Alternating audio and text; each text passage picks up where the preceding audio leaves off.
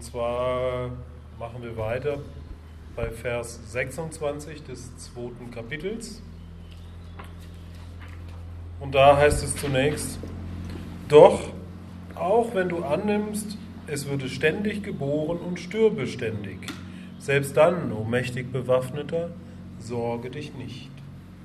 Also Krishna sagt auch, wenn du jetzt von einem rein materialistischen Standpunkt aus die Dinge betrachtest, ähm, ist es so, dass Leben entsteht und vergeht, ja, dass ständig Geburt und Tod stattfindet und ähm, auch wenn wir jetzt das Spirituelle ganz ausklammern und uns äh, sozusagen das Leben global betrachten, dann ist es eben so, dass ständig neue Wesen geboren werden und nicht mehr lebensfähige Wesen eben sterben. Und ähm, er bittet ihn eben, das Ganze globaler zu betrachten und so sich nicht zu sorgen. Natürlich, die moralische Frage ähm, wird von dieser absoluten Sicht aus nicht berührt.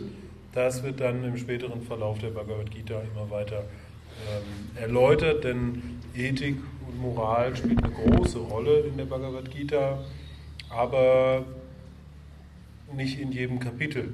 Denn die Idee der Bhagavad Gita ist ja, dass Sri Krishna seinem Schüler Arjuna immer wieder auf andere Weisen versucht nahezubringen, sich seiner Aufgabe zu stellen. Also für uns bedeutet das, wir können die Bhagavad Gita lesen als, ähm, als Inspiration, um unser Leben immer wieder von verschiedenen Standpunkten aus zu betrachten und ja, werden so motiviert, ausgerichtet ähm, darauf, uns unserer eigenen Lebensaufgabe zu stellen und dem gerecht zu werden. Das natürlich unter ethischen Gesichtspunkten, wie das dann auch später deutlich wird. Vers 27. Denn für die, die geboren wurden, ist der Tod unvermeidlich.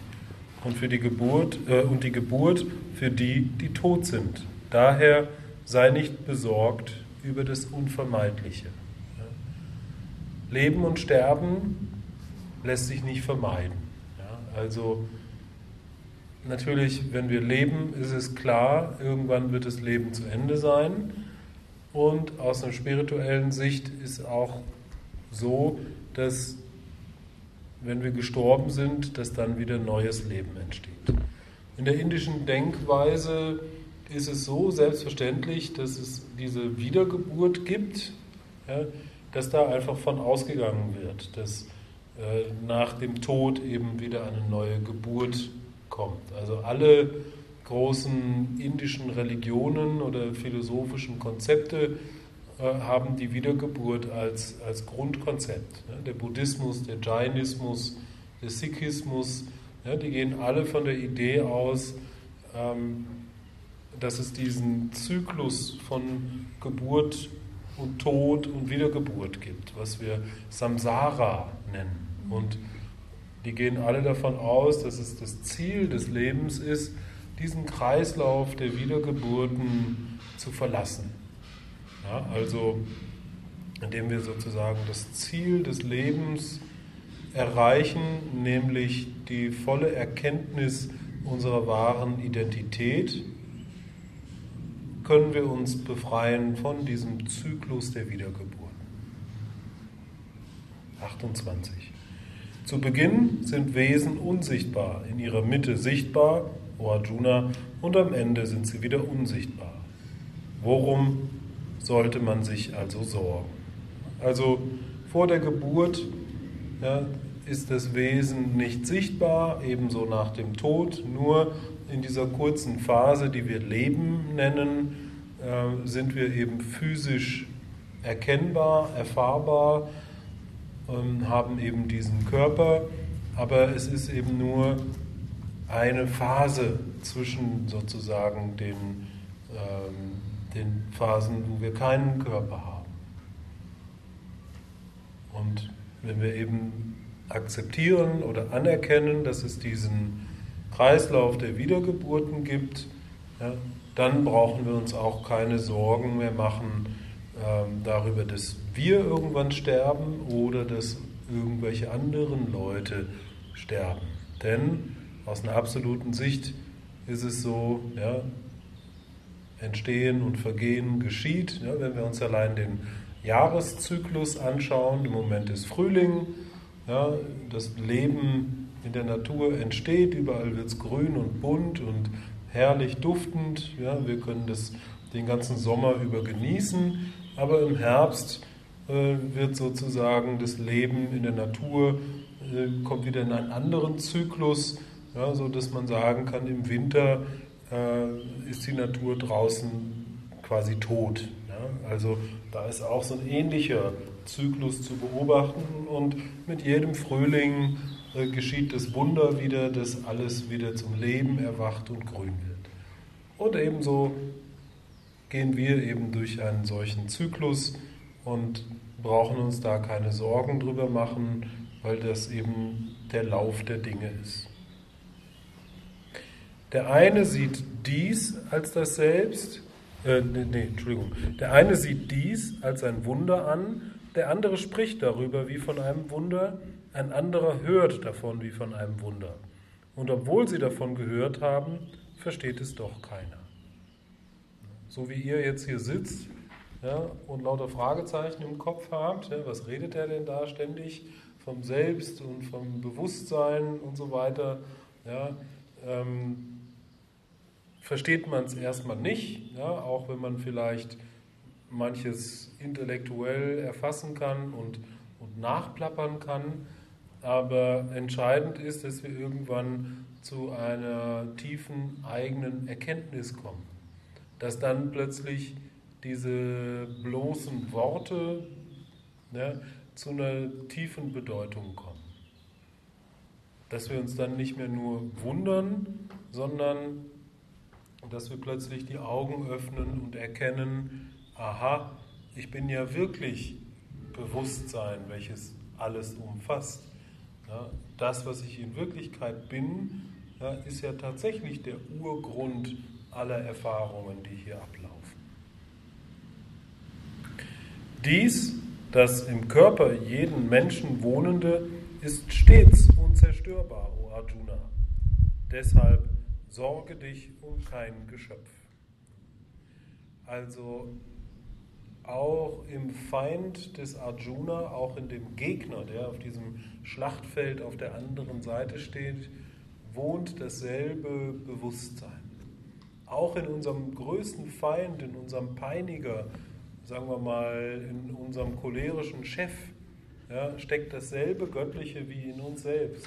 wenn wir uns das bewusst machen, brauchen wir uns weniger zu sorgen, wenn wir uns darüber im Klaren sind, dass alles, was wir erfahren, eine vorübergehende Erscheinung im göttlichen Gewahrsein ist, dann wird das Leben mehr und mehr zu einem Spiel und wir, wir brauchen immer weniger uns zu sorgen, weil wir dann auch verstehen, dass alles einer höheren Ordnung unterlegen ist. Die Idee ist ja auch, ja, dass das ganze Universum ein Kosmos ist. Also Kosmos kommt aus dem Griechischen, bedeutet Gesetz. Ja, das ganze Universum folgt Gesetzmäßigkeiten und es entwickelt sich zu einer immer, immer größeren Komplexität. Und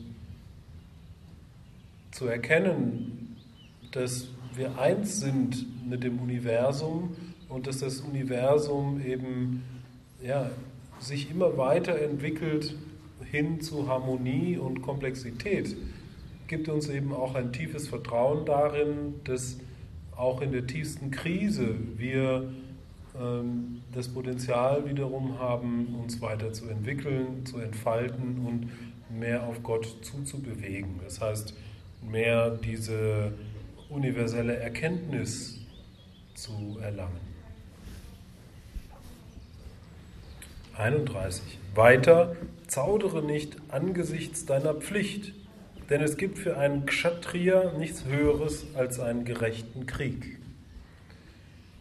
Ich hatte das schon mal erläutert. Ja. Im alten Indien war es ja vor allen Dingen eine Herrschaft der Brahmanen. Ja, da, es gibt ja das Kastensystem, welches ursprünglich einfach eine Beschreibung der Gesellschaft ist. Ja, es gibt Priester oder, oder Philosophen, es gibt Krieger oder Herrscher, es gibt äh, Bauern oder, oder Händler und es gibt Arbeiter. Ne? Sozusagen vier verschiedene ähm, große Aufgaben in der Gesellschaft, die eben zusammengenommen dafür sorgen, dass ein soziales Gefüge funktioniert. Und ursprünglich war dieses Kastensystem eben nicht so rigide, wie das heute ist, dass man also seinen eigenen Status an seine Kinder weitergibt, sondern ursprünglich war es so, dass, dass man äh,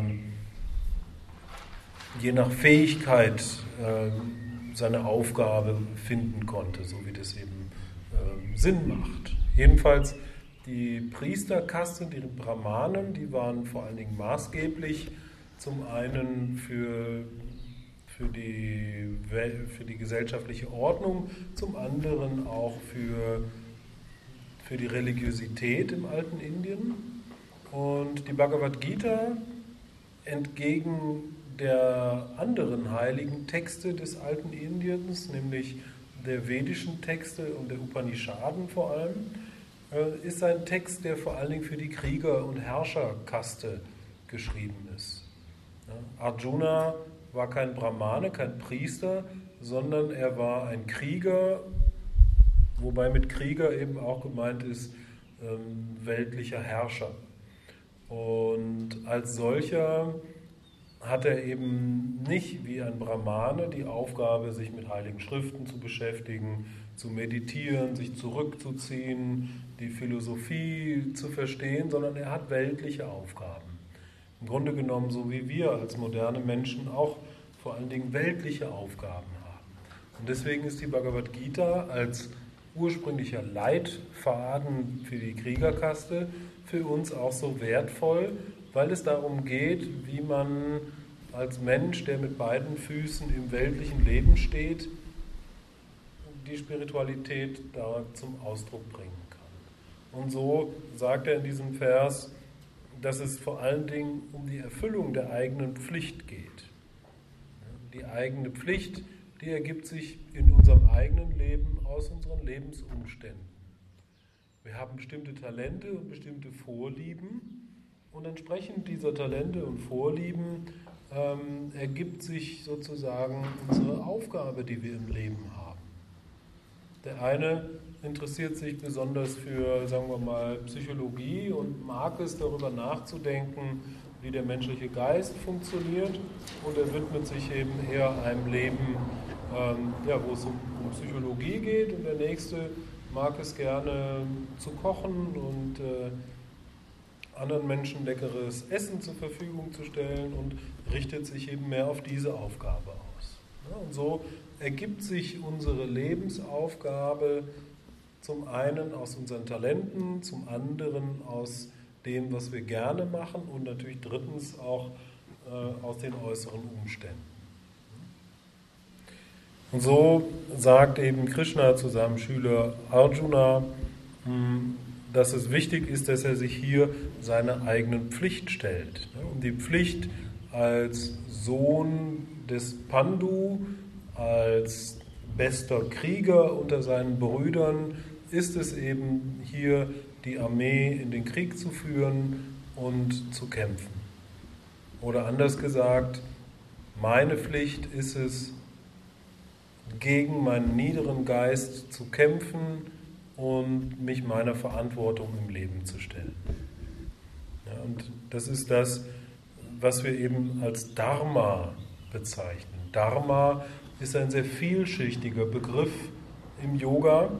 Mit Dharma ist zum einen gemeint Gesetzmäßigkeit, aber auch Tugendhaftigkeit, aber auch ähm, Erfüllung der Aufgabe, ähm, es ist ein Begriff, der sehr vielfältig zu übersetzen ist.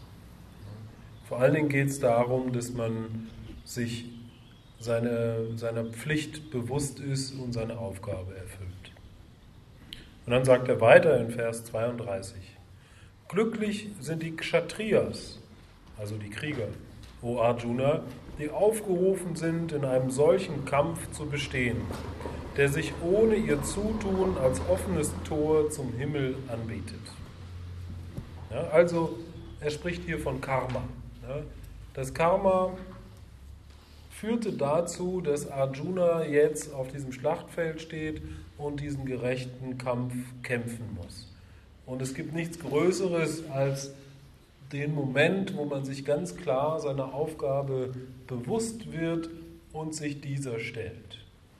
Und das Problem ist eben, dass Arjuna kalte Füße bekommt, ja, seinen Nervenzusammenbruch hat und sich eben seiner Aufgabe nicht stellen will. Sei jetzt mal dahingestellt, ob jetzt Krieg gut oder schlecht ist. Ja, natürlich ist Krieg nicht schön, aber wie gesagt, das ist eine Metapher. Es geht darum, dass Krishna seine Aufgabe nicht erfüllen möchte. Und äh, Arjuna, Entschuldigung. Und Krishna sagt eben, ja, dass es entscheidend ist, um zu Glück zu finden, ja, um äh, ja, dass man seiner eigenen Aufgabe gerecht wird. Und er sagt hier, ja, dass es ein offenes Tor zum Himmel darstellt. Also die Erfüllung der eigenen Pflicht ist ein offenes Tor zum Himmel.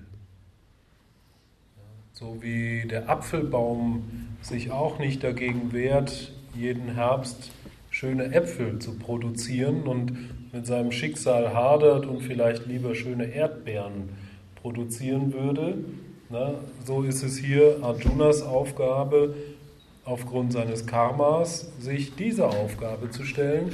Und so hat jeder einzelne von uns aufgrund seines Karmas die Aufgabe, ja, in seinem Leben äh, dem gerecht zu werden, was an Anforderungen da ist.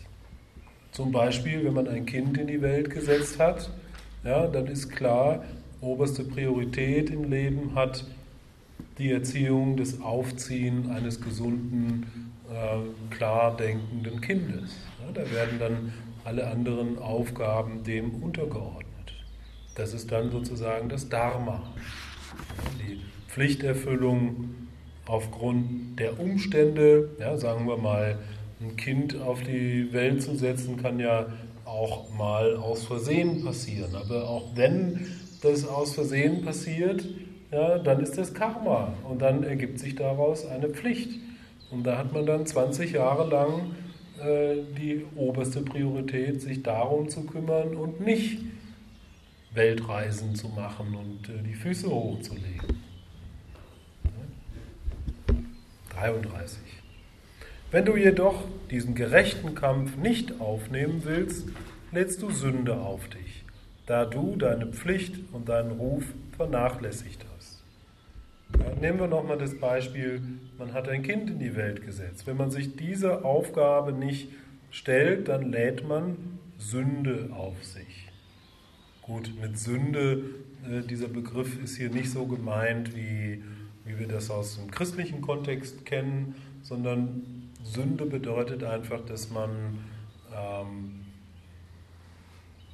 unharmonische Handlungen ausführt, die dann äh, destruktives, negatives Karma ähm, erzeugen. Ja, das heißt, wenn ich mich nicht um ein Kind kümmere, was sich in die Welt gesetzt hat, dann wird es Konsequenzen haben. Ja. Wenn man zum Beispiel nicht früh genug dem Kind Grenzen setzt, ja, dann tanzt es einem nachher auf der Nase rum. So ist eben das Karma. 34. Auch werden die Menschen von deiner nie endenden Unehre berichten, und für einen Menschen, der einmal verehrt worden ist, ist Schande schlimmer als der Tod. Also er spricht hier davon, dass wenn man nicht seiner Verantwortung gerecht wird, dann gibt es viel Gerede. In seinem Fall ja, sind es die anderen Krieger, die sich fragen, was ist denn hier mit dem Arjuna los? Ja, der sollte die Armee in den Krieg führen und plötzlich äh, bricht er zusammen und, und rennt weg. Ja, was ist das denn für ein ehrloser Krieger? Oder bei unserem Beispiel, ja, wenn man sich nicht um sein Kind kümmert, ihr wisst, dann gibt es viel Gerede. Rabenmutter und was weiß ich. Die großen Wagenkämpfer werden denken, du hättest dich aus Furcht vor dem Kampf zurückgezogen. Und Menschen, bei denen du in hohem Ansehen standest, werden dich gering schätzen. Wenn man seiner Aufgabe nicht gerecht wird, ja, dann erzeugt das enorme Disharmonien und die fallen auf einen zurück. Und es ist ganz schön schlimm, was das mit einem machen kann, wenn Menschen schlecht über einen reden, weil man sich nicht seines Dharmas entsprechend verhalten hat. Auch deine Feinde, die an deiner Macht Anstoß nehmen, werden viele schmähende Worte finden. Was ist schmerzlicher als das? Also Krishna versucht hier nochmal irgendwie seinen Schüler so wach zu rütteln und zu sagen, Junge, werd dir mal klar darüber, was das für Konsequenzen hätte. Ja, wenn du jetzt hier abhaust und, und nicht deiner Aufgabe gerecht wirst, dann wirst du deines Lebtags nicht mehr glücklich. Ja? Das ist schlimmer, als jetzt hier dieses Ding zu Ende zu führen. Ja, du kannst dich hier bei deinen Leuten jetzt dann gar nicht mehr blicken lassen, wenn du so unehrenhaft äh, dich aus der Situation entfernst. 37. Wenn du getötet wirst, erlangst du den Himmel. Wenn du siegst, erfreust du dich der Erde. Daher, Sohn Kuntis, erhebe dich zum Kampf entschlossen. Also Krishna macht ihm klar, ja, egal ob du jetzt wegrennst, äh, nee, egal ob du jetzt gewinnst oder verlierst, ja, in beiden Fällen hast du gewonnen. Wenn du vor der Situation wegrennst, dann hast du auf jeden Fall verloren. Wenn du dich der Situation stellst, dann spielt es keine Rolle, wie das ausgeht. Ja, wenn du getötet wirst im Kampf, dann hast du für die gute Sache gekämpft und dann wirst du auch ähm, ja, eine gute Wiedergeburt bekommen. Und wenn du den Kampf sogar gewinnen solltest, ja, dann äh, wirst du nachher glücklich und zufrieden sein. Und so, wie gesagt, versucht Krishna immer wieder auf, auf andere Weisen seinem Schüler klarzumachen, es ist hier von entscheidender Wichtigkeit, sich seiner Aufgabe zu stellen. Ich glaube, dass wir anhand dieser Verse das jetzt ganz gut nachvollziehen konnten, ja, dass Arjuna stellvertretend für uns selber steht. Natürlich führen wir keinen Krieg, wir stehen nicht in einem, in einem Schlachtfeld, aber wir haben unser eigenes Leben zu führen und müssen da unseren Aufgaben gerecht werden. Und da setzt die Bhagavad Gita an.